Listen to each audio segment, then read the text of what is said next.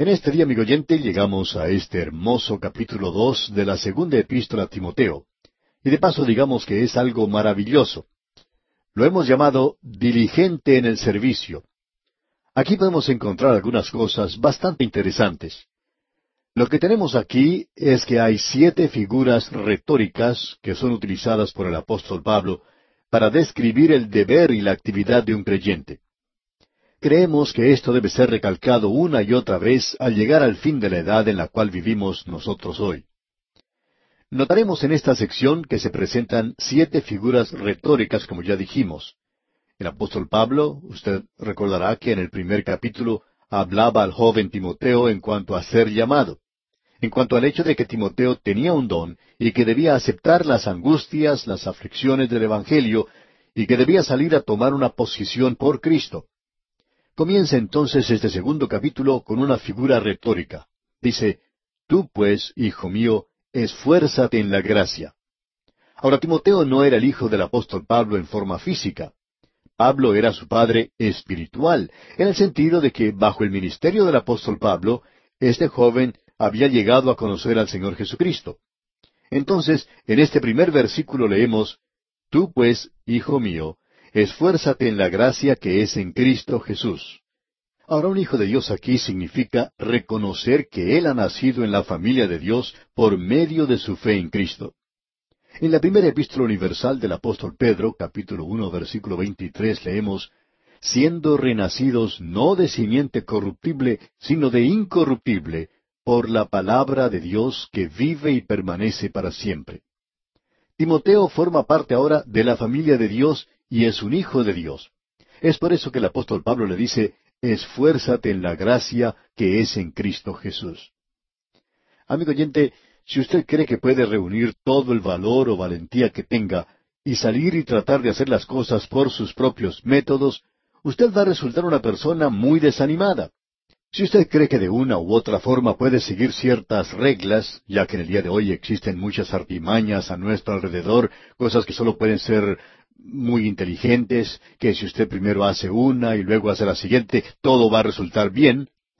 Bueno, ¿no le parece que eso puede ser otro sistema legal que se está presentando ante usted?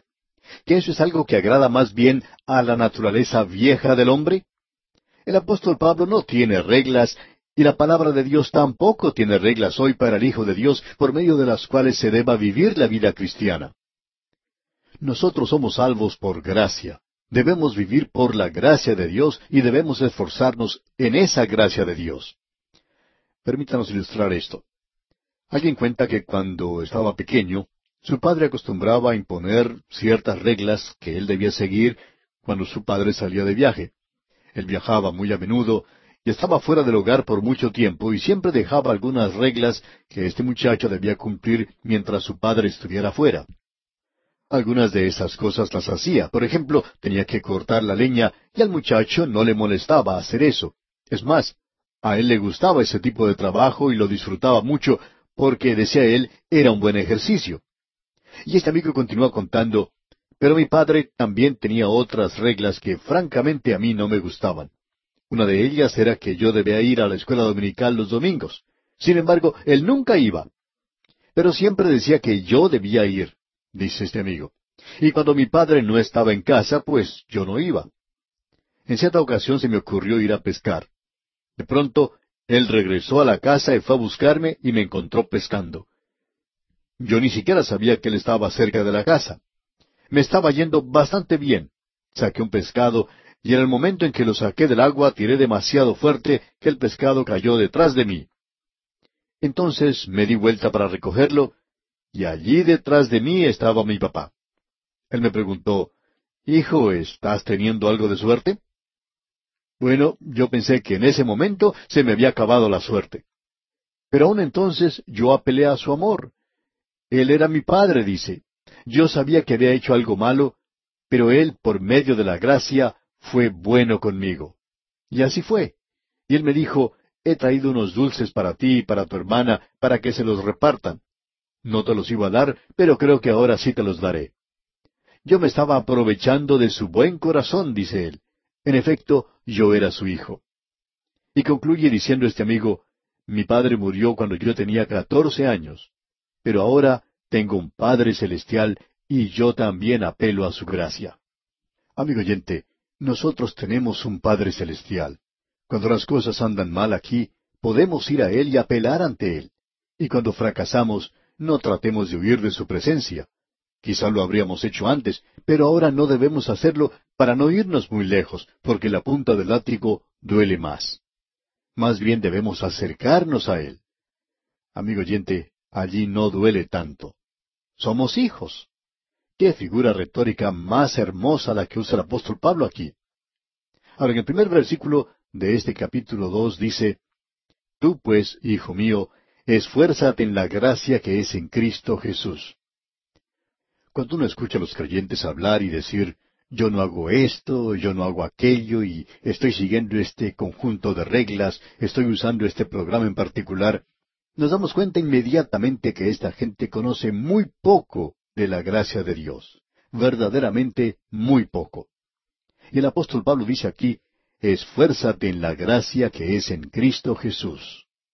Y luego en el versículo dos dice, Lo que has oído de mí ante muchos testigos, esto encarga a hombres fieles que sean idóneos para enseñar también a otros. El apóstol Pablo tenía mucho interés en cuanto al futuro, y eso era algo propio. Creemos que la mayoría de nosotros, al llegar al final de nuestro ministerio, nos preguntamos en cuanto al futuro. Nos preguntamos si llegarán hombres que se dedicarán a predicar y a enseñar la palabra de Dios. Quizá nos preocupamos como Elías pensando que no hay nadie a nuestro lado que pueda seguir adelante. Pensamos que somos los únicos en la ciudad. Como dijo Elías, solo yo he quedado profeta de Jehová. Pero uno descubre que está equivocado en esto. Cuando uno viaja a diferentes lugares, puede visitar varias iglesias y descubrir que hay predicadores jóvenes que son muy consagrados. No podríamos mencionar todos los nombres de las personas que hemos llegado a conocer en los viajes que hemos hecho, sin embargo, uno puede encontrar en muchos lugares que hay hombres jóvenes que se mantienen firmes por las cosas de Dios, y nos satisface ver que existe una preocupación real de parte de ellos. Ahora, Timoteo debe enseñar a otros para que estas cosas queden en manos de hombres fieles y que ellos a su vez sean capaces de enseñar a otros. Y Dios levantará hombres con talentos y dones. Pensamos que esa es la forma en que Él actúa en el presente. Nosotros, como hijos de Dios, debemos preocuparnos en cuanto a los asuntos de nuestro Padre. El Señor Jesucristo cuando era un muchachito aquí en su humanidad dijo, ¿No sabíais que en los negocios de mi Padre me es necesario estar? Bueno, yo he llegado a ser un hijo de Dios, no como el Señor Jesucristo, pero he llegado a ser un hijo de Dios por medio de mi fe en Él. Porque dice la Escritura, mas a todos los que le recibieron, a los que creen en su nombre, les dio potestad, o sea, les dio la autoridad o el derecho de ser llamados hijos de Dios. Aun a aquellos que no hacen ni más ni menos que creer en su nombre. Bien, nosotros estamos interesados en los negocios de nuestro Padre. Amigo oyente, ¿está usted interesado en los negocios de su Padre? ¿En la predicación de la palabra de Dios hoy? De eso es de lo que el apóstol Pablo nos está hablando aquí. Él no está hablando de cosas pequeñas y sin importancia. Hay muchas cosas que realmente no tienen importancia y a las que se le da demasiada atención. El propósito principal es el de predicar la palabra de Dios. Y usted y yo, amigo oyente, debemos reconocer que como sus hijos necesitamos la gracia de Dios en nuestras vidas. Alguien quizá puede decir, bueno, yo estoy un poco disgustado conmigo mismo. ¿Lo está de veras? Esto quiere decir entonces que usted tiene que haber creído en usted mismo. No debería haber sido así. Usted está andando por la gracia de Dios. La Escritura dice, por fe andamos, no por vista. Y luego alguien dice, bueno, yo estoy desanimado. Eso quiere decir que usted no cree en la palabra de Dios y en la forma que Él bendice. Usted piensa que por haberlo hecho a su manera ahora se ve desanimado. Y luego hay otro grupo que dice, bueno, espero poder hacer las cosas mejor. Y lo que usted está tratando de hacer entonces es que algo bueno salga de esa vieja naturaleza que tenemos. Y amigo oyente, es mejor esforzarse en la gracia de Dios hoy. Ahora el versículo tres de este capítulo dos de la segunda epístola a Timoteo dice, Tú, pues, sufre penalidades como buen soldado de Jesucristo. Aquí se nos habla de un buen soldado de Jesucristo. Bueno, un creyente es un soldado. Eso quiere decir que hay una batalla que ganar. Y lo primero que debemos hacer es señalar aquí estas siete figuras retóricas de un buen soldado mencionadas por el apóstol Pablo. La número uno, diríamos, es Hijo mío. Número dos es Buen soldado de Jesucristo. Ahora nos preguntamos, ¿de qué forma es un hijo de Dios un soldado? Bueno, vimos esto en el último capítulo de la epístola a los Efesios. El apóstol Pablo está peleando una batalla espiritual y necesita la armadura de Dios. Y en el versículo cuatro de este capítulo dos de la segunda epístola a Timoteo leemos Ninguno que milita se enreda en los negocios de la vida a fin de agradar a aquel que lo tomó por soldado. Quizás usted, amigo oyente, se pueda imaginar a algún soldado que en medio de la batalla va a su capitán y le dice, Bueno, mi capitán, Siento mucho decirle esto, pero tengo que irme, ya que tengo algunos asuntos que hacer en la ciudad, y luego debo hacer unos negocios. Después tengo que salir con mi novia, así es que no voy a poder regresar el día de hoy. ¿Se puede usted imaginar, amigo oyente, esto? ¿Que un soldado haga eso en medio de la batalla? Bueno, hay muchos creyentes que están tratando de luchar de esa manera hoy. Y en este versículo cuatro dice el apóstol Pablo, Ninguno que milita se enreda en los negocios de la vida a fin de agradar a aquel que lo tomó por soldado. Aquí tenemos un asunto de prioridades. Timoteo tiene que soportar las penurias, las dificultades, y eso quiere decir que tiene que soportarlas con el apóstol Pablo. De eso es de lo que se está hablando aquí. Debemos aclarar que esto no tiene nada que ver con el asunto de si el hombre tiene que casarse o no. Algunos han utilizado este versículo como un argumento para apoyar eso de que uno no puede casarse. Y no tiene nada que ver con esto. Aquí se está dando de enredarse en las cosas de este mundo de tal manera que uno no pueda ser capaz de vivir la vida de creyente. En cierta ocasión una señora se acercó al predicador y le dijo, Yo me encontraba en la iglesia cierto día, y cuando usted invitó a la gente a aceptar al Señor Jesucristo, yo lo acepté. Pero no me levanté de mi asiento. Y la razón por la cual no lo hice es porque mi esposo falleció recientemente y él tenía un negocio donde vendía licores y yo estoy a cargo de ese negocio ahora. Le estoy diciendo esto porque no creo que pueda continuar con este negocio. Ahora, si usted me dice que tome un martillo y rompa todas las botellas, lo haré. Pero estoy esperando que usted me diga qué debo hacer. Ahora, ¿qué hubiera dicho usted, amigo oyente? Bueno, de seguro que muchos van a decir algunas cosas en sus cartas en cuanto a esto, o sea, en cuanto a la respuesta que se le debe dar a esta persona. Pero lo que el pastor le dijo fue esto. No vaya al negocio y rompa todas las botellas. Usted no va a detener a la empresa licorera rompiendo unas cuantas botellas nada más. Si eso funcionara, con mucho gusto le diría que lo haga, pero esa es la única entrada que usted tiene. Lo que yo le sugiero, dijo el pastor, es que venda ese negocio, de esa manera usted no se enreda en las cosas de esta vida. A nuestro juicio, amigo oyente, eso es lo que debe reconocer el Hijo de Dios, que usted y yo como soldados hoy debemos comprender que la vida cristiana no es un parque de diversiones, sino que es un campo de batalla. Y es un campo de batalla donde se ganan las batallas y también donde se pierden las batallas. Por tanto, el Hijo de Dios debe reconocer que se está desarrollando en este momento una batalla espiritual. Notemos ahora lo que dice aquí el versículo cinco de este capítulo dos de la segunda epístola a Timoteo. Y también el que lucha como atleta no es coronado si no lucha legítimamente. Y aquí tenemos a un atleta. Y este hombre quiere ganar el juego. Sin embargo, no es coronado si no lucha legítimamente. Esta es, por supuesto, la tercera figura retórica. El que lucha como atleta. Alguien ha expresado esto de una manera un poco diferente, diciendo, el único ejercicio que hacen algunos creyentes es el de saltar a una conclusión, el criticar a sus amigos, el esquivar las responsabilidades y presionar su suerte. Bueno, esa no es la clase de ejercicio de la cual está hablando el apóstol Pablo aquí. Él habló de la vida del creyente como si se tratara de una carrera, y el apóstol Pablo dice, prosigo a la meta, al premio del supremo llamamiento de Dios en Cristo Jesús.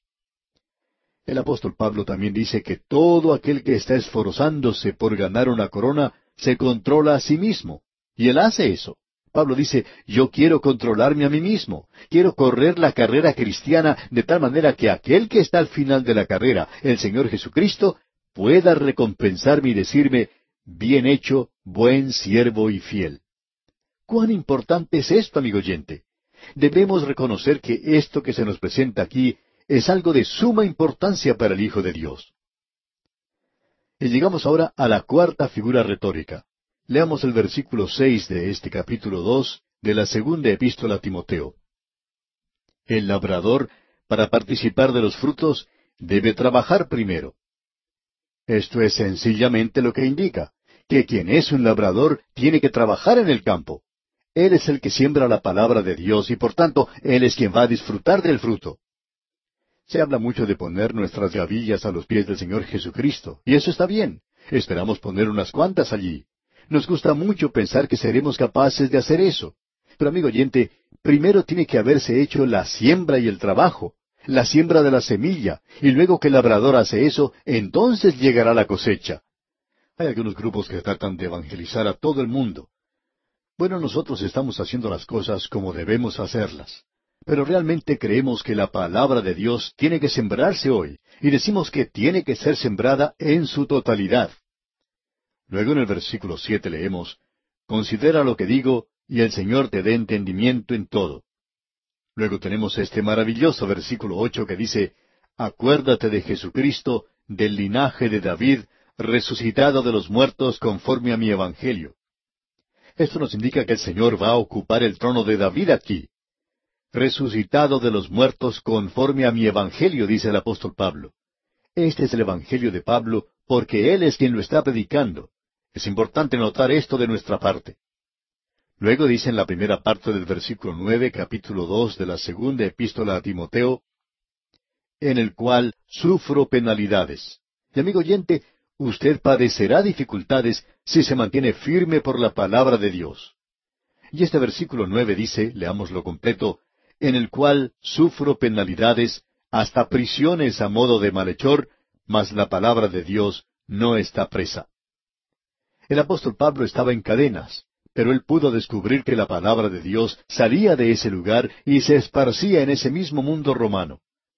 Y luego en el versículo diez, capítulo dos de la segunda epístola a Timoteo dice, Por tanto, todo lo soporto por amor de los escogidos, para que ellos también obtengan la salvación que es en Cristo Jesús con gloria eterna.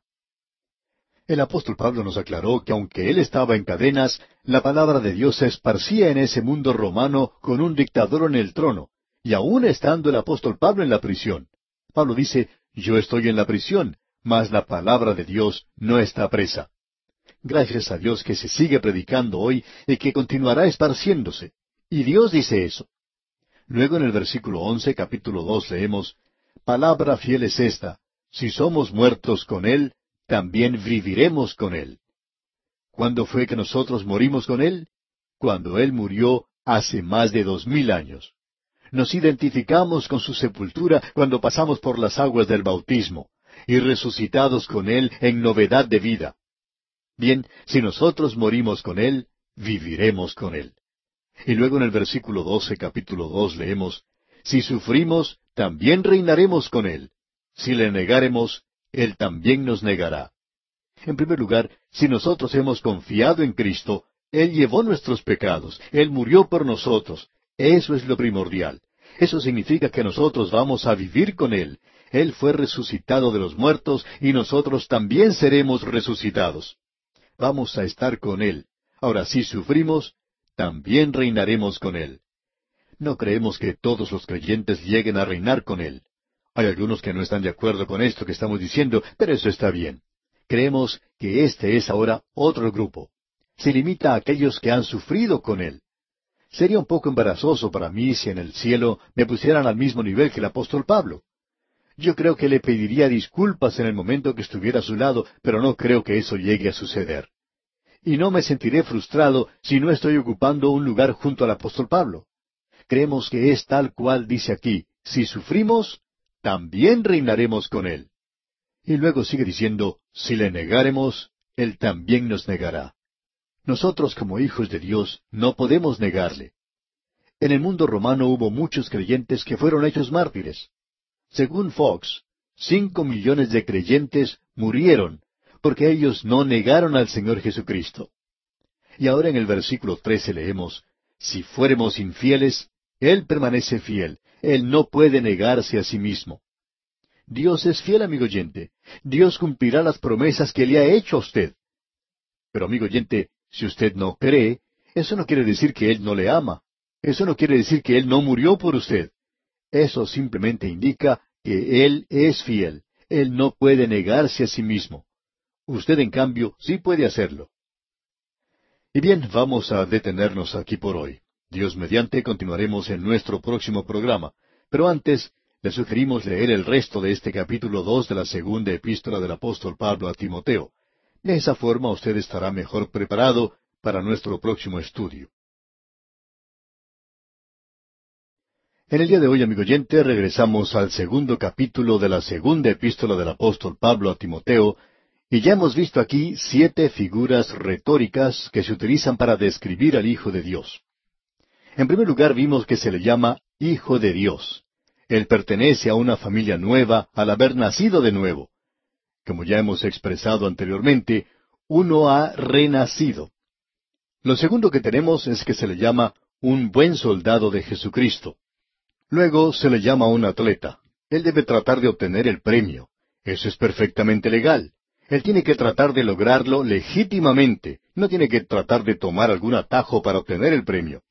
Es por esa razón que criticamos un poco estas artimañas que hay hoy diciendo que uno puede tomar un cursillo o que uno puede cumplir con unas cuantas reglas y reglamentos para alcanzar el premio.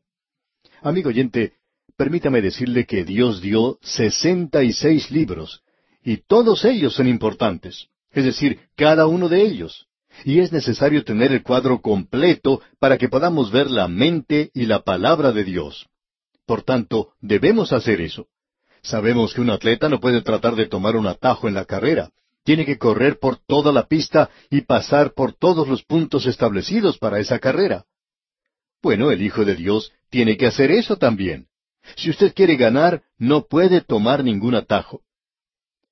Luego, la cuarta figura retórica la encontramos en el versículo seis del capítulo dos, donde se nos indica que es un labrador, es decir, que él está sembrando la semilla y que va a recibir un beneficio maravilloso del fruto de sus labores.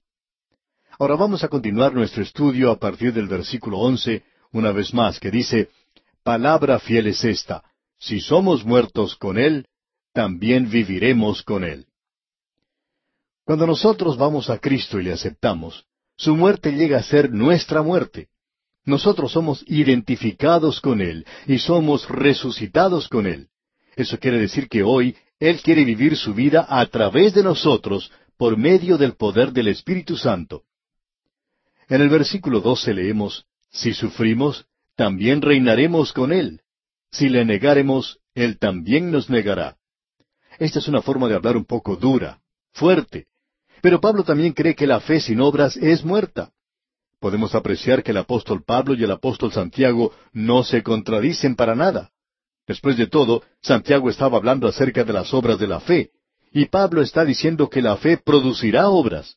Y si eso no sucede, entonces hay algo completamente malo. Calvino dijo lo siguiente, ya lo hemos dicho en otras ocasiones.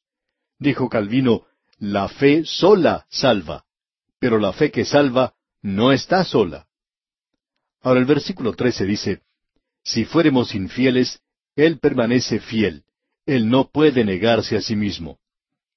Según la naturaleza de Cristo, Él no puede aceptar como verdadero aquello o la persona que es falsa. Es por eso que el Señor Jesucristo habló de manera tan severa en cuanto a los líderes religiosos de su época. Él los llamó hipócritas. Ellos estaban pretendiendo ser algo que en realidad no eran. Y si Cristo aceptara a alguien que no es realmente genuino, entonces Él se estaría negando a sí mismo, porque Él es verdadero. Por tanto, debemos ser genuinos. Eso es lo importante de ver en este capítulo. Ahora veamos lo que dice aquí el versículo catorce de este capítulo dos de la segunda epístola a Timoteo. Dice el apóstol Pablo, Recuérdales esto, exhortándoles delante del Señor a que no contiendan sobre palabras, lo cual para nada aprovecha, sino que es para perdición de los oyentes. Esto tiene que ver con las contiendas sobre palabras. Lo que tenemos aquí es que el pueblo de Dios necesita recordar que debemos asirnos y mantenernos en las cosas que son realmente esenciales. No es necesario que nos pongamos a discutir en cuanto a palabras vacías o a filosofías, o en cuanto a las pequeñas diferencias que podemos tener. En cierta ocasión recibimos la carta del pastor de una denominación, en la cual él nos decía que apreciaba nuestro ministerio. Él recibe nuestras notas y bosquejos, y recomienda nuestro programa a su iglesia. Y él dice, nosotros no estamos de acuerdo en todo. Y así es, no vemos por qué ellos hacen ciertas cosas y ellos no ven por qué nosotros hacemos ciertas cosas también. Quizá cuando lleguemos a la presencia del Señor, vamos a descubrir lo que cierta persona dijo una vez. Todo argumento tiene tres lados.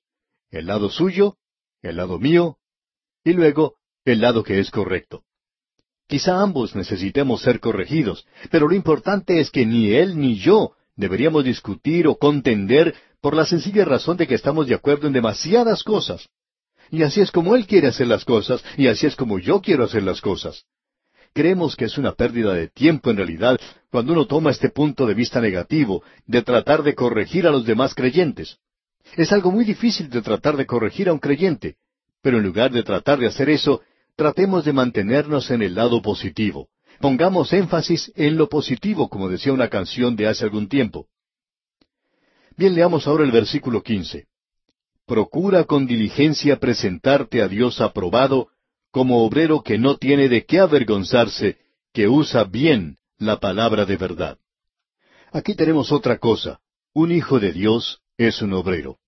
Procura con diligencia presentarte a Dios. Un obrero aquí evidentemente quiere decir un maestro. Y aquí a propósito tenemos la quinta figura retórica. El Hijo de Dios es un maestro. Y eso quiere decir que debe ser un estudiante y que tiene que estudiar aquí.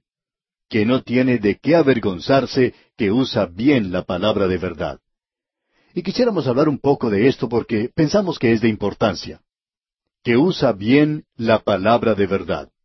Y eso quiere decir que tiene que ser un obrero experto, como un artífice, un estudiante de la palabra de Dios. Y que él debe entender que la palabra de Dios es un paquete grande de verdad y que la palabra de Dios tiene ciertas divisiones correctas. La Biblia ha sido preparada según ciertas leyes y cierta estructura, y éstas deben ser observadas y obedecidas al leer uno la palabra de Dios.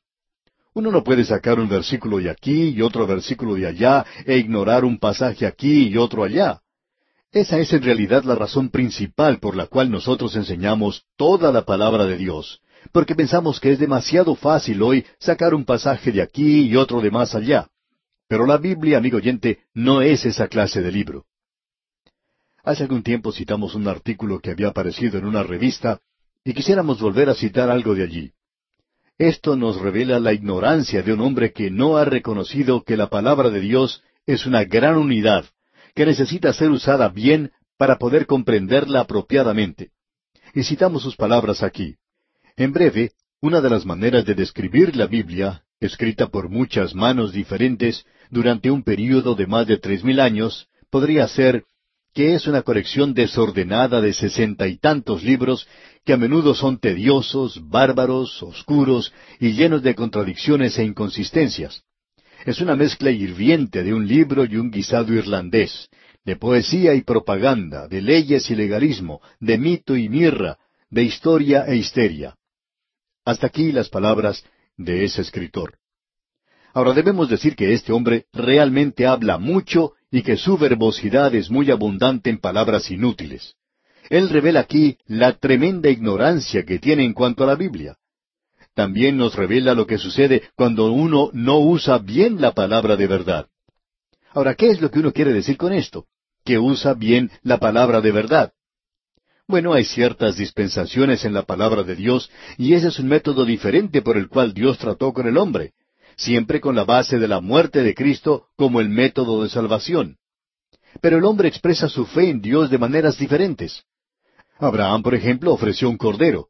Lo mismo hizo Abel. Y esperamos que usted no vaya a la iglesia el domingo con un cordero en sus manos, porque eso estará completamente fuera de lugar ya que el Cordero de Dios ha quitado ya el pecado del mundo. Él ya vino a este mundo. Por tanto, nosotros miramos hacia atrás, hacia el pasado. Bueno, eso es usar bien la palabra de verdad. Nos hubiera gustado que este hombre que citamos anteriormente hubiera estudiado un poco más la Biblia antes de escribir en cuanto a este libro. Y cuando este hombre dice que ese es el libro que casi nadie lee, creemos que él pertenece a esa clase de gente. Y antes que cualquier hombre hable con autoridad sobre cualquier tema, debería conocer ese tema hasta cierto punto. Y nosotros recomendaríamos que esa persona que escribió ese artículo escuchara la palabra de Dios. Ahora el Hijo de Dios necesita hacer eso en el día de hoy. El autor de estos estudios bíblicos, el doctor J. Vernon McGee, hizo este comentario. Cuando yo comencé a estudiar la palabra de Dios, la Biblia era para mí un libro bastante confuso y complicado, y quizá entonces yo hubiera estado de acuerdo con ese hombre. Pero luego tuve en mis manos una Biblia con referencias y pude estudiarla bajo hombres que la conocían muy bien. Y estos hombres bendijeron mi corazón, bendijeron mi alma, y la Biblia se convirtió entonces en un libro nuevo. Y eso es lo que el apóstol Pablo le está diciendo a Timoteo aquí. Ahora en el versículo 16 dice, Mas evita profanas y vanas palabrerías, porque conducirán más y más a la impiedad. Es decir, que esto no llega a ser de ningún provecho para la persona. Por tanto, él tiene que evitar todo esto. Y en el versículo 17 dice, Y su palabra carcomerá como gangrena, de los cuales son Himeneo y Fileto. No sabemos quiénes son estos dos hombres que el apóstol Pablo menciona aquí, pero ellos eran apóstatas.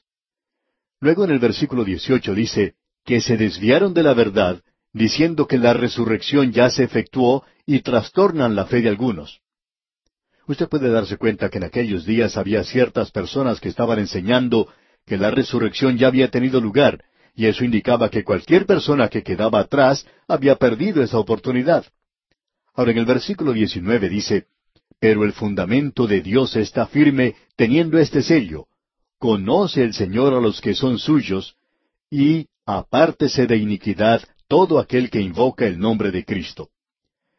En el Antiguo Testamento usted podrá recordar que se le había mandado al israelita que escribiera una porción de la Escritura y la colocara en su casa.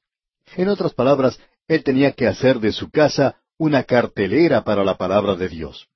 Usted puede ver que esta idea de la propaganda que se despliega hoy en las carteleras ciertamente hace aparecer las cosas malas de este mundo como si fueran buenas y muy atractivas. La cerveza, el licor y el cigarrillo, por ejemplo, y muchas otras cosas que se revelan allí. Los clubes nocturnos, todo luce como algo muy atractivo cuando se coloca en una cartelera. Bueno, hoy nosotros no estamos haciendo eso con la palabra de Dios. Y si la coloca allí, amigo oyente, cerciórese que esté escrita bien y de una forma atractiva.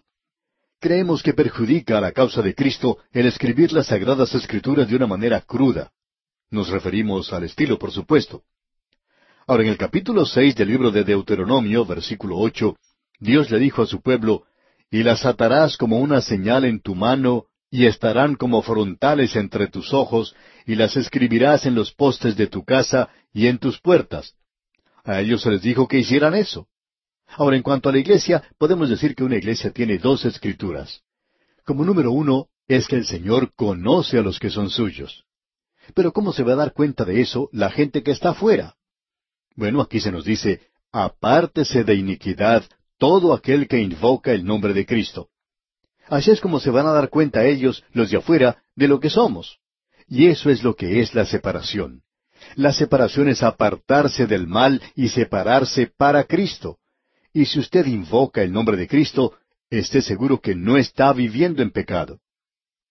Tenemos hoy desafortunadamente algunos que son muy capaces de explicar doctrinas que son muy fundamentales en la fe y que luego resulta que son personas que han tenido una relación extramarital, que han caído en pecado y han sido probados deshonestos y algo así por el estilo. Bien, amigo oyente, el mundo de afuera va a conocer que esa señal que está sobre la iglesia en realidad no es una señal. Usted no la necesita porque Dios conoce a los que son suyos. Pero los de afuera, los del mundo, van a conocerle por medio de la vida que usted vive. Y esa, digamos de paso, Es la única forma que ellos tienen para darse cuenta de quién es cristiano verdadero o no lo es. Eso es lo que se nos enseña aquí. Ahora en el versículo veinte leemos, Pero en una casa grande no solamente hay utensilios de oro y de plata, sino también de madera y de barro, y unos son para usos honrosos y otros para usos viles. Aquí tenemos la sexta figura retórica, un utensilio. Seguidamente el versículo 21 nos dice, Así que, si alguno se limpia de estas cosas, será instrumento para honra, santificado, útil al Señor y dispuesto para toda buena obra. Aquí se nos presenta un cuadro de diferentes clases de utensilios. Usted recuerda que cuando estábamos estudiando allá el libro de Jeremías, en el capítulo 18, el profeta fue a la casa del alfarero y observó cómo él hacía una vasija de barro. Bueno, esa vasija debe ser un utensilio de honra, y para que así sea, tiene que ser limpio para poder ser usado. Ahora supongamos que usted se encuentra en un desierto y está muriéndose de sed. Llega a un oasis y encuentra allí dos vasos. Usted encuentra un vaso, una copa de oro, muy llena de ornamentos, muy hermosa, pero está sucia. Y a su lado se encuentra un vaso de barro que está un poco roto, pero sirve para sacar agua o de paso digamos que este vaso está limpio. Ahora, ¿cuál de ellos usaría usted? Bueno, amigo oyente, debemos reconocer que Dios tiene tanta inteligencia como la que tiene usted. Dios usa vasos, utensilios limpios. Él no quiere usar lo que está sucio. Usted recuerda que el Señor Jesucristo usó esos cántaros viejos que se encontraban en ese lugar donde se estaba celebrando la boda en Caná de Galilea. Él los hizo traer y estas cosas eran usadas para las ceremonias que tenían lugar entre los judíos. Él hizo que esos cántaros fuesen llenados de agua. Él tomó esos cántaros viejos, quizá un poco rotos y dañados, y los usó. Y Dios está buscando hoy utensilios limpios. Y eso es lo que Él está diciendo aquí.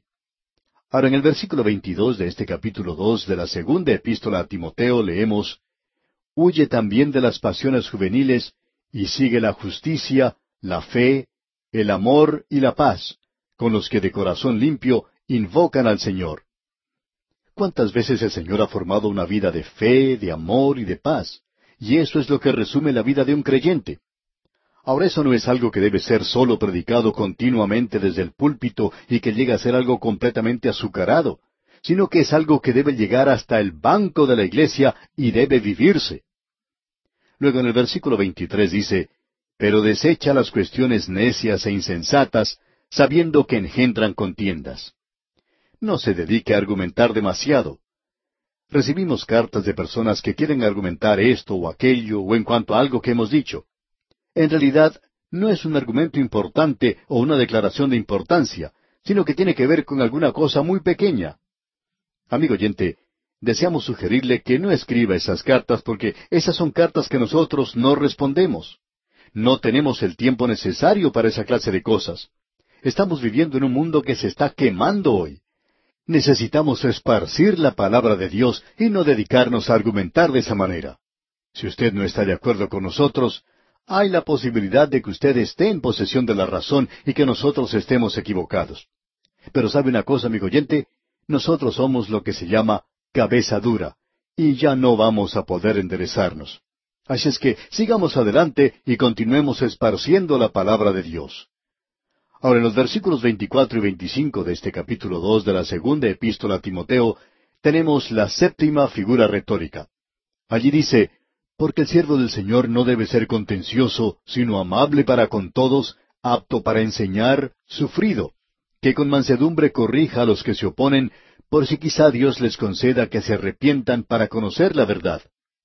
Ahora aquí tenemos algo que puede parecerle extraño. Esta es la séptima y última figura retórica. Bien, el soldado debe luchar, pero el siervo no debe ser contencioso. ¿Qué es lo que tenemos aquí? ¿Una contradicción? Claro que no. Es una paradoja. Amigo oyente, cuando usted se mantiene firme por la verdad, hay ocasiones en las cuales usted tiene que ponerse firme en sus pies y dejarle saber a la gente cuál es su posición. No tiene que ser un cobarde. Hay personas que dicen que el silencio es oro, pero hay veces que demuestran cobardía. Manténgase firme por la verdad. Cuando usted está tratando de ganar a un hombre que está perdido, no discuta con él. Si él está en desacuerdo con usted, bien, déjelo así. Simplemente preséntele a él la palabra de Dios. Eso es maravilloso. Ahora el versículo 26, el versículo final de este capítulo 2 de la segunda epístola a Timoteo dice, Y escapen del lazo del diablo en que están cautivos a voluntad de él. ¿No es esto algo maravilloso, amigo oyente? Tenemos siete figuras retóricas del Hijo de Dios que se nos ha presentado aquí. Amigo oyente, vamos a tener que dejar esto por hoy, pero Dios mediante, en nuestro próximo programa, continuaremos con el capítulo tres de esta segunda epístola del apóstol Pablo a Timoteo, y allí veremos la apostasía que vendrá. ¿Y cuál es el antídoto? La autoridad de las sagradas escrituras. La palabra de Dios es muy importante hoy, más importante que lo que pudo ser anteriormente, y nosotros debemos estar esparciendo la palabra de Dios hoy.